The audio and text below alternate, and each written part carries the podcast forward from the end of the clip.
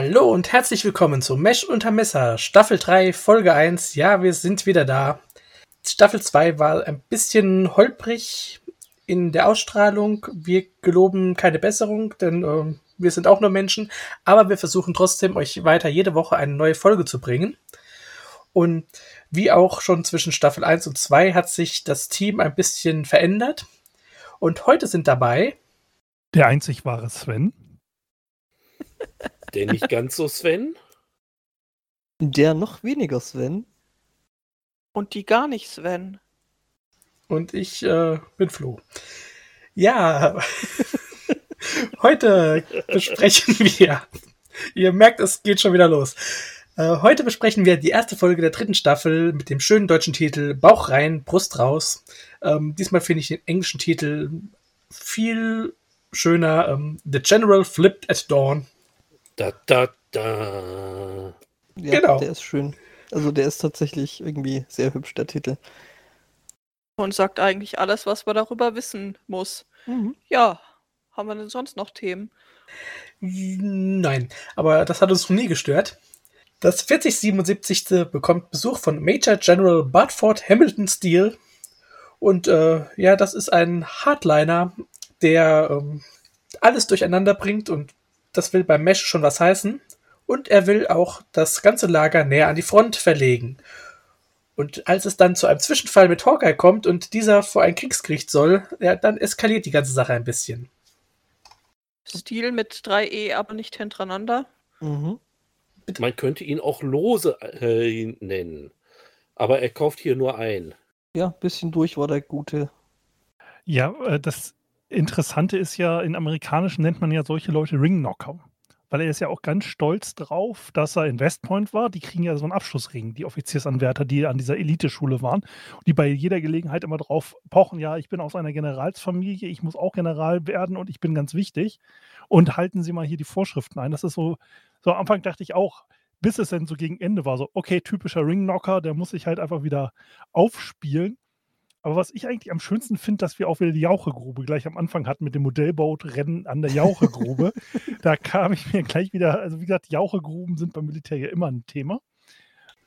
Ich erinnere mich gar nicht. Ist das die Folge, wo Hawkeye mit dem Lautsprecher spricht am Anfang? Oder kommt das erst noch?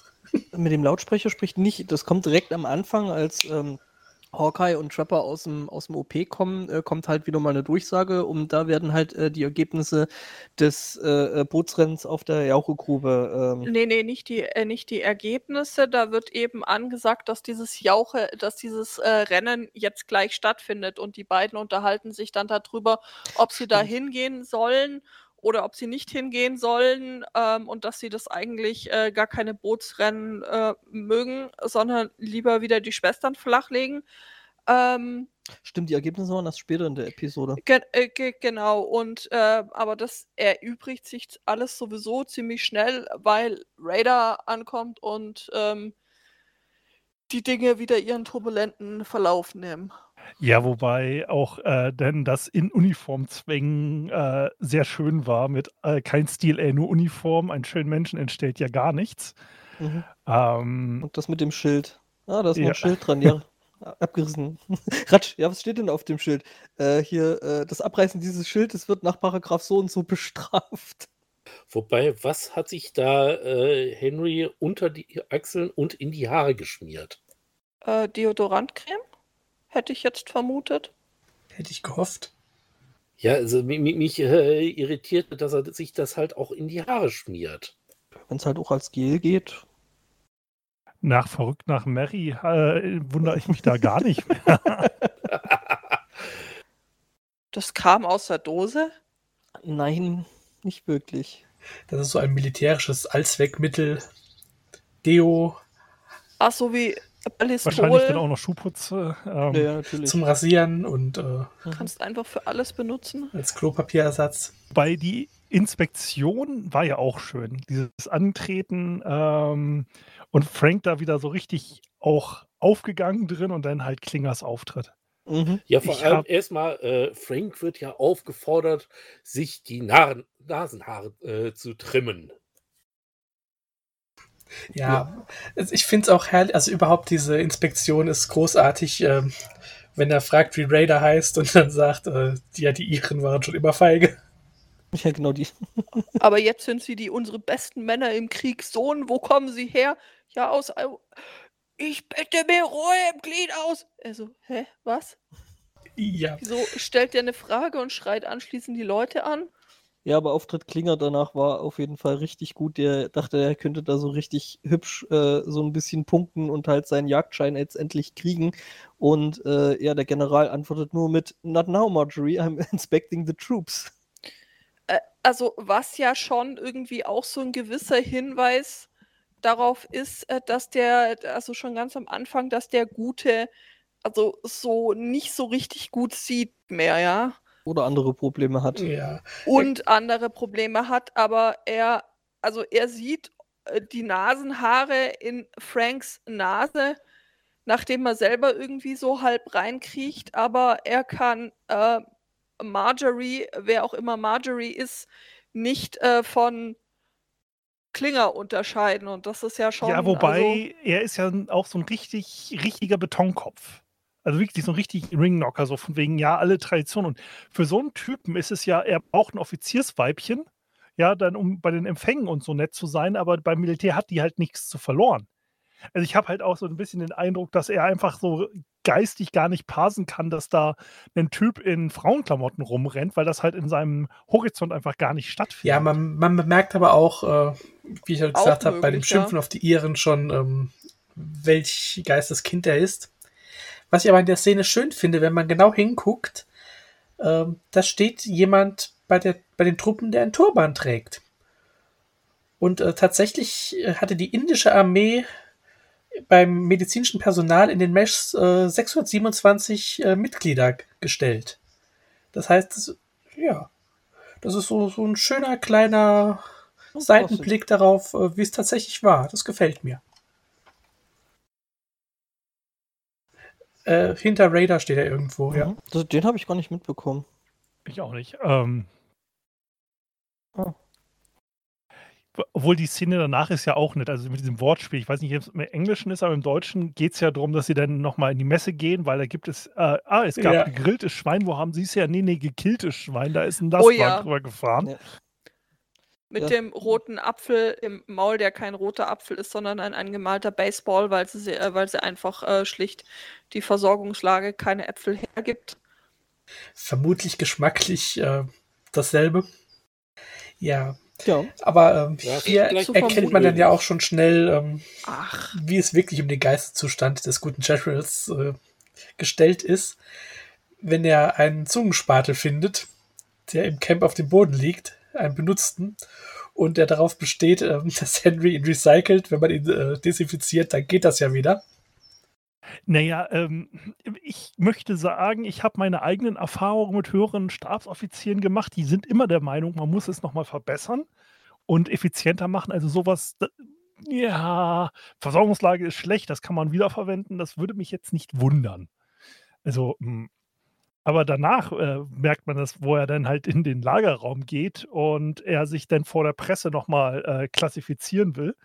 Wobei da natürlich der beste Punkt Ja. war wieder dann unter Jeep verpackt als Küchenutensilien. Also, dass er da auch da in dieser Korruption dabei ist, aber oh, Presse, ne? Ich muss ja jetzt hier den nächsten Stern mir erarbeiten, da muss ich mich vor der Presse gut darstellen, war halt so glorreich. Genau. Man muss vielleicht dazu sagen, wer der Reporter von der Presse ist. Das war nämlich Hawkeye, der da ein Date in diesem Lagerraum hatte. Ja, aber habt ihr auch die Schwester erkannt, mit der er ein Date hatte? Ich meine, ihr zwei glaube ich nicht. Ihr kennt ja die alten Folgen nicht, oder? Äh. das ist Dollar Austauschschwester. Die Schauspielerin, die alle Schwestern spielt, die aber immer eine andere Schwester sind. Genau, Lin Lynette Matty, die hat in Staffel 1 Lieutenant Griffin gespielt, in Staffel 2 Lieutenant Anderson. Hier in Staffel 3 ist sie jetzt Nurse Baker und äh, in Staffel 4 ist sie wieder eine andere Schwester.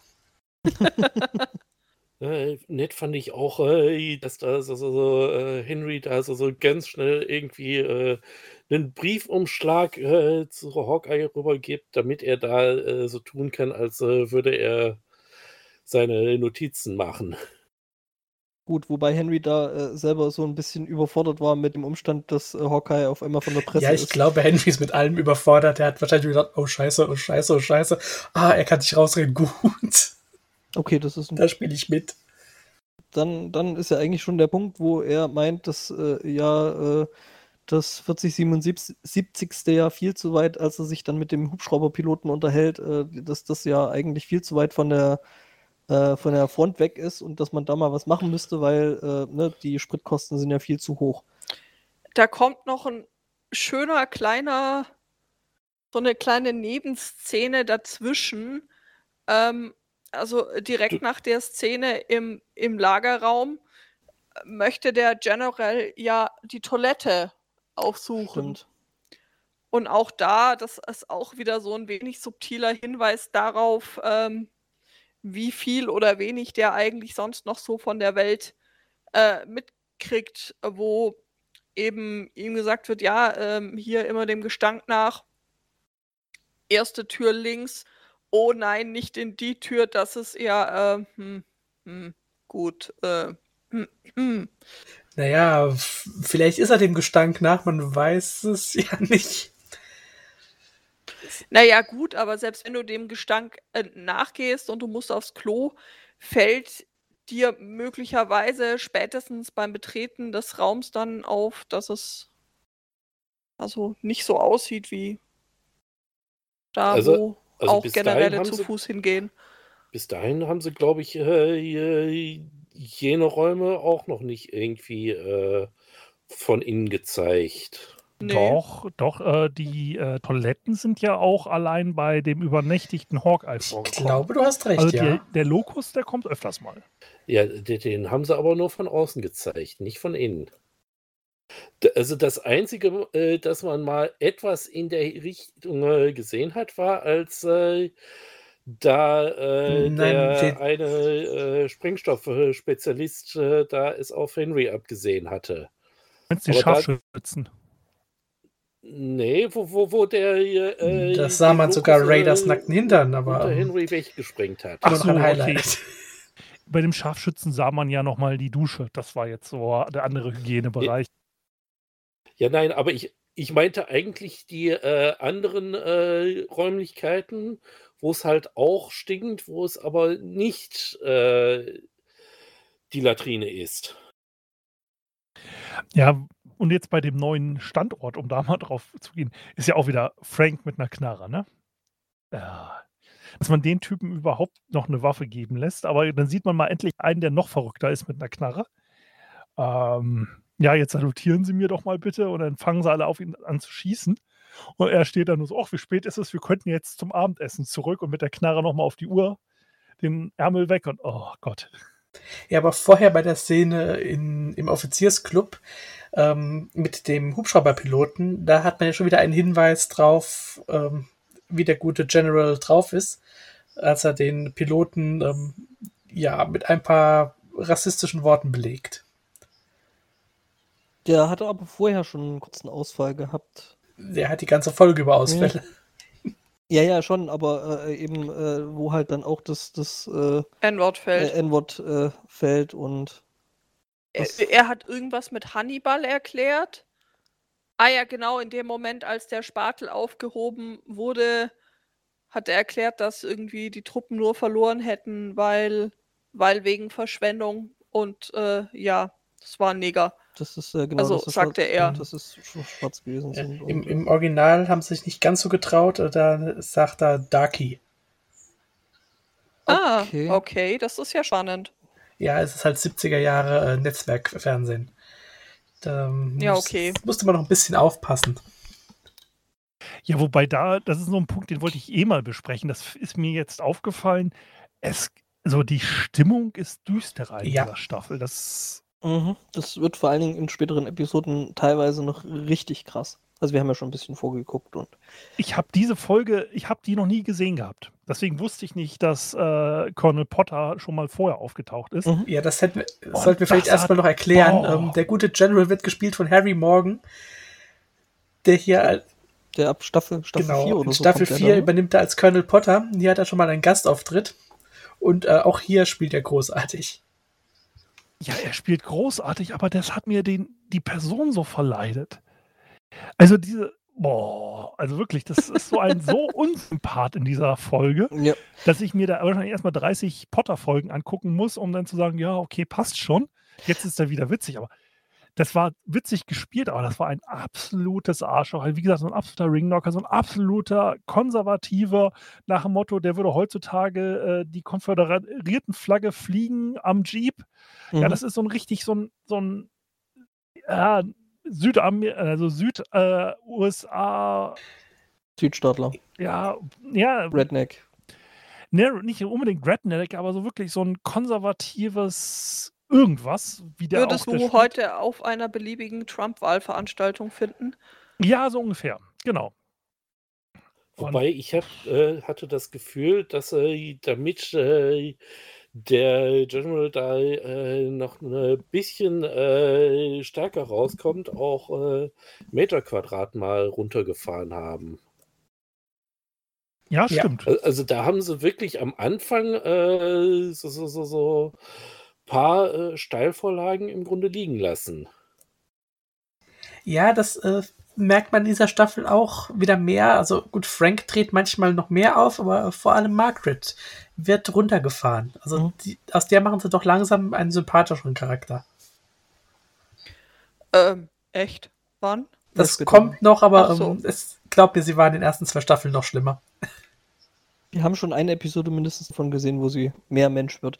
Ähm, genau, also was ich ja, als ich das äh, frühe TM, ne, als ich quasi Mesh das erste Mal gesehen habe, was schon einige Monate her ist, ähm, den Umstand, dass praktisch der, der äh, quasi Colonel Potter da in dieser Episode eine komplett äh, andere Rolle gespielt hat, das habe ich früher so, so überhaupt nicht gepasst bekommen.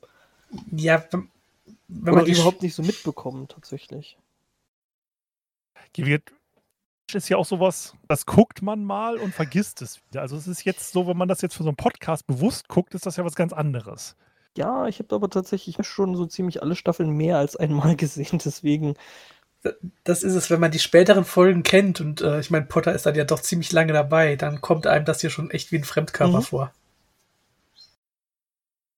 Naja, und dann äh, wollen wir mal die Folge weitermachen. Es gibt jetzt dann eigentlich danach nur, dass Hawkeye sagt, ja, okay, das Ganze ist jetzt völlig bescheuert und äh, er wird dann vor das Kriegsgericht gestellt, weil Befehlsverweigerung und Vorspielen eines Zivilisten. Genau, und im Moment, da ist ja noch der Vorfall, dass er dann einen Schwerverletzten hat, den er nach Seoul äh, äh, ausfliegen lassen will und äh, der durchgeknallte äh, Sterneträger aber meint, nein, er brauche jetzt diesen Hubschrauber für, ähm, Die Überwachung des Umzugs. genau. Also, Und Hawkeye schickt halt den Hubschrauber einfach los. Und deswegen soll er quasi vor äh, Kriegsgericht. Ja, deswegen kommt er vor das Kriegsgericht. Ja. Aber die Verhandlung läuft, glaube ich, ein bisschen anders, als alle vermutet haben. was? Erzähl. Ja, äh, der Pilot Williams ist nämlich äh, der Hauptzeuge. Und äh, bevor es mit seiner Aussage beginnen soll, soll er d- do a number first. You've got it in your blood, boy. Just let it out. Und dann fängt er an zu singen. Also nicht Williams, der sondern General. der General. Äh, Wobei, Fängt an, er will irgendwas aus einem Musical hören. Und der Schwarze soll singen. ja, eigentlich möchte er eine Nummer aus einer Minstrel-Show hören. Dann singt er das Lied Mississippi Mud. Und fängt an zu tanzen. Ja, und dazu muss man wissen, diese Minstrel-Shows sind ja sehr rassistisch und ähm, sehr äh, unfreundlich äh, der farbigen Bevölkerung gegenüber, nennen wir es mal so. Ja, sie sind äh, der Beginn vom Blackfacing und ja, das vom, wie, wie heißt es so schön, äh, vom äh, Image äh, de- de- des äh, Schwarzen an sich. Äh, der Ralf Grabuschnik hat da eine schöne Folge bei sich aufgenommen. Ja, und ähm, das Interessante ist ja, dass auch das Lied, das er singt, auch ein eher rassistisches ist. Und das hören wir ja dann in der Nachabspann-Szene nochmal wieder. Ähm, wobei da dann ja die nicht rassistisch, also weniger rassistisch äh, Version gesungen wird. Also ähm, ja, aber wobei das Gesicht von diesem MP äh, Packt seine Sachen ein und geht. geht. auch einfach nur geil. Das Wie er ist da toll. sitzt so. Völlig unbezahlbar. Ja, dann so, ist die okay, Verhandlung vorbei. Packt er Ja. Kranze.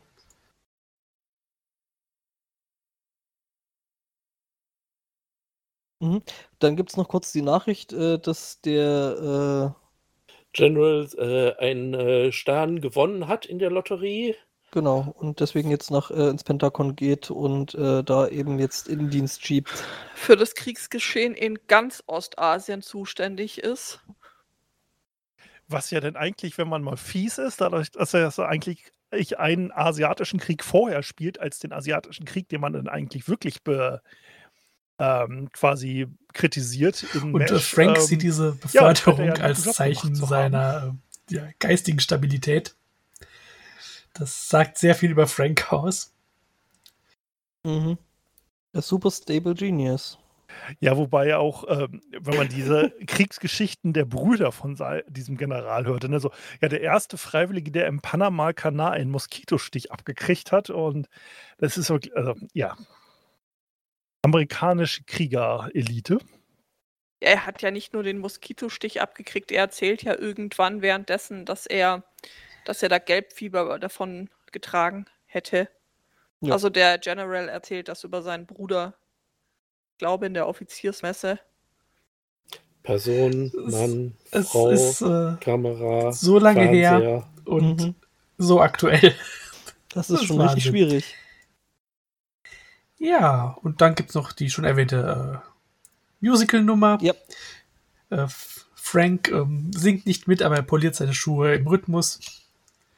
Ja, äh, äh, das fand ich, äh, dass diese Szene, die trifft seinen, seinen Charakter irgendwie ziemlich gut. Er tut dann so mega empört und so nach dem Motto, ja, was reden die denn da schon wieder für einen Stuss und ähm, tut da so mega missmutig und kaum drehen sich alle um und gucken weg, ähm, wippt er da mega mit und hier poliert ja seine Schuhe im, im Takt.